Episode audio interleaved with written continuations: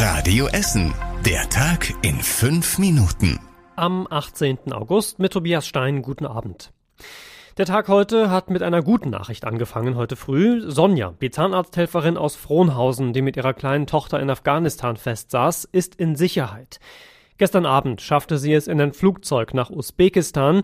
Von dort fliegt sie heute Abend zurück nach Deutschland. Allerdings wissen wir aktuell auch noch von mindestens fünf weiteren Essenern, die aktuell noch in Afghanistan festsitzen und sich vor den Taliban verstecken müssen. Sie sind eine Familie und haben schon mehrfach versucht, zum Flughafen zu kommen. Einmal wurden sie selbst beschossen auf dem Weg dorthin, ein anderes Mal sind sie umgekehrt, als sie Schüsse hörten.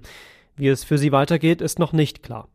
Der Essener Bundestagsabgeordnete Matthias Hauer hat mit einem weiteren Essener in Afghanistan Kontakt gehabt.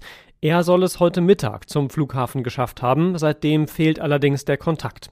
Hauer hofft, dass es der Mann inzwischen in ein Flugzeug und raus aus Afghanistan geschafft hat. Für gut 75.000 Schüler hier bei uns in Essen hat heute das neue Schuljahr angefangen. Zum zweiten Mal unter Corona-Bedingungen. Wichtigstes Klassenziel heute hat aber nichts mit Mathe oder Physik zu tun, sondern erstmal zu schauen, wer alles geimpft ist und wer nicht.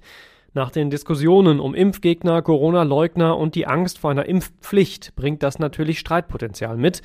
Der Leiter des Maria-Wächtler-Gymnasiums in Rüttenscheid, Thorsten Korthaus, sieht das aber noch entspannt. Ich sehe keinen Punkt, warum sozusagen es dazu Konflikten kommen sollte, weil es ja nicht mehr Rechte in Schule oder mehr Verpflichtungen sozusagen, abgesehen von den Tests, ähm, gibt für die eine oder die andere Gruppe. Die Stadt plant auch Impfaktionen an den Essener Schulen. Da gibt es aber erstens noch Skepsis bei einigen Schulleiterinnen und auch noch keine konkreten Pläne. Wir bleiben aber noch kurz an den Schulen, denn es gibt noch eine gute Nachricht. Alle Schulen konnten heute mehr oder weniger normal starten. Das betrifft auch die, die vom Hochwasser sehr hart getroffen wurden. Am Gymnasium Werden hat die Stadt am meisten zu tun gehabt. Da war unter anderem der Tanzsaal bis unter die Decke vollgelaufen, sagt Schulleiterin Cecilia Schönau. Sie müssen sich vorstellen, der Fußboden hat sich gehoben bis an die Decke und beim Absinken das Klavier unter sich begraben. Und alles andere war unter einer riesen Schlammdecke verborgen. Die letzten Wochen hat die Stadt allein am Gymnasium Werden Container- und Lkw-weise Schlamm weggeschafft und auch an der Jakob-Muth-Schule in Kettwig und der Laurentius-Schule in Steele und drei weiteren Schulen ist bis zuletzt gearbeitet worden, damit da heute Unterricht stattfinden kann.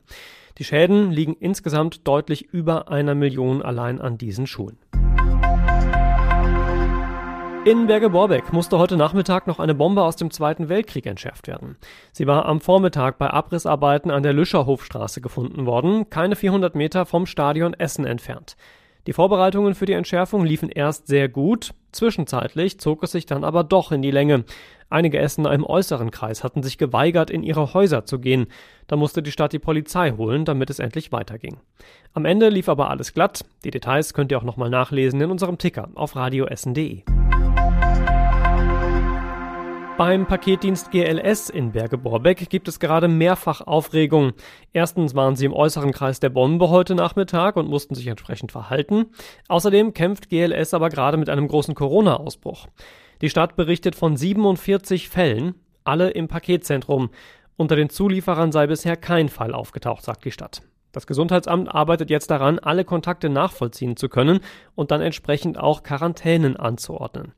Etwa die Hälfte der betroffenen GLS-Mitarbeiter wohnt gar nicht hier bei uns in Essen, deshalb arbeitet das Gesundheitsamt auch mit den Ämtern anderer Städte zusammen.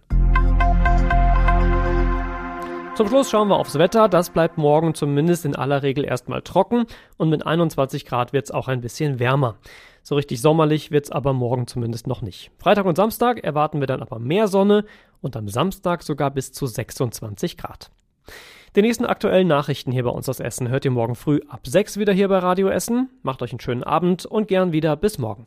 Das war der Tag in 5 Minuten. Diesen und alle weiteren Radio Essen Podcasts findet ihr auf radioessen.de und überall da, wo es Podcasts gibt.